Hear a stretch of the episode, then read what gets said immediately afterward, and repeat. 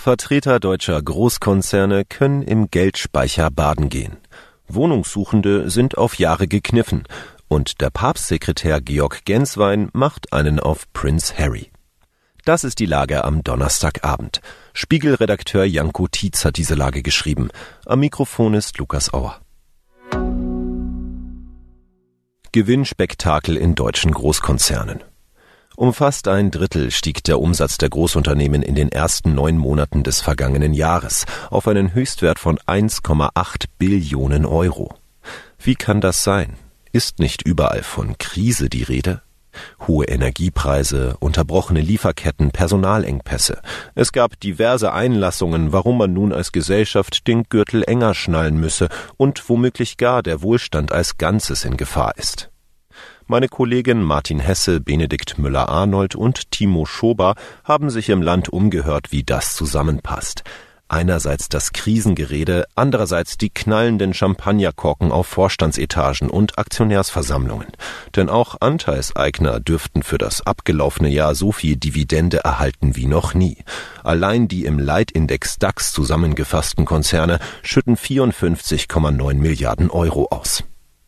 Meine Kollegen haben allerdings recherchiert, dass dies nur die eine Seite der Medaille ist, denn das Gewinnspektakel, wie Sie es nennen, spielt sich vor allem in großen Unternehmen ab.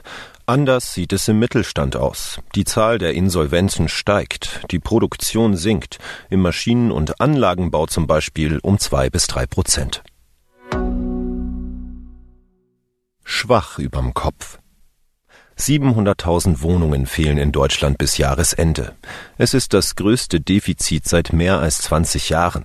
Das Verbändebündnis Soziales Wohnen schlägt nun Alarm, fordert die Bundesregierung auf, endlich mehr Wohnraum zu fördern und Bürokratie abzubauen. 400.000 Sozialwohnungen sollten laut Koalitionsvertrag errichtet werden. Fünf Prozent davon sind tatsächlich gebaut. Die Situation am Wohnungsmarkt ist dramatisch, sagte der Präsident des Deutschen Mieterbunds Lukas Siebenkotten. Hauptgrund die zunehmende Zuwanderung bei gleichzeitig niedrigem Bautempo. Zwischen Januar und September des vergangenen Jahres kamen laut einer Studie rund 1,25 Millionen Menschen mehr nach Deutschland als im selben Zeitraum gingen. Das ist der größte Wanderungssaldo mindestens seit der Wiedervereinigung. Grund sind vor allem die Kriegsflüchtlinge aus der Ukraine. Die Baubranche unterstützt das Bündnis nach Kräften. Es könne nicht sein, dass die Bundesregierung sich einerseits zum Ziel gesetzt hat, Fachkräfte aus dem Ausland anzuwerben, die aber hier kein Quartier finden, heißt es bei der IG Bau. Zitat Keiner wird kommen, wenn er hier nicht oder nur zu horrend hohen Mieten wohnen kann. Gnade dir Gott. Es scheint die Zeit der großen Bekenntnisse und Abrechnungen zu sein, und meist geht es dabei um große Institutionen und ihr Personal, an dem man sich abarbeitet. Erst sorgte Prince Harry mit seiner von Ghostwritern verfassten Autobiografie für Furore. Seit heute ist ein Buch im Handel, an dem der langjährige persönliche Assistent von Papst Benedikt XVI., Georg Genswein, maßgeblich mitgewirkt hat. Mein Kollege Walter Meyer hat das Buch Nichts als die Wahrheit schon lesen können. Das Buch verspricht so viel Sprengstoff, dass ein Priester der Diözese Bergamo Genswein öffentlich dazu aufrief, den bevorstehenden Verkauf zu stoppen. Es scheint im Buckingham Palace und im Vatikan also wenig anders zuzugehen als im weltlichen Leben. Dort soll der ein oder andere Zurückgewiesene ja auch schon mal mit sonderbaren Rundumschlagschriften verhaltensauffällig geworden sein. In bessere Positionen bringt man sich in der Regel dadurch aber nicht. Es schadet vielleicht der Karriere, aber nicht dem Konto. Was uns sonst noch beschäftigt hat. Sorgen um kranken Nawalny. Wir fordern ein Ende der Misshandlung von Alexei Nawalny.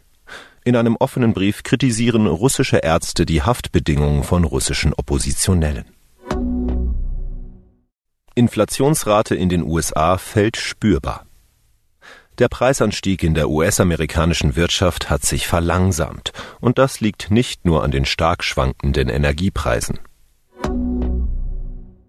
Europas größtes Vorkommen an seltenen Erden. In Schweden ist Europas bisher größtes Vorkommen an seltenen Erden gefunden worden. Es sollen dort rund eine Million Tonnen Metalle lagern, die unter anderem für die Produktion von Elektroautos nötig sind.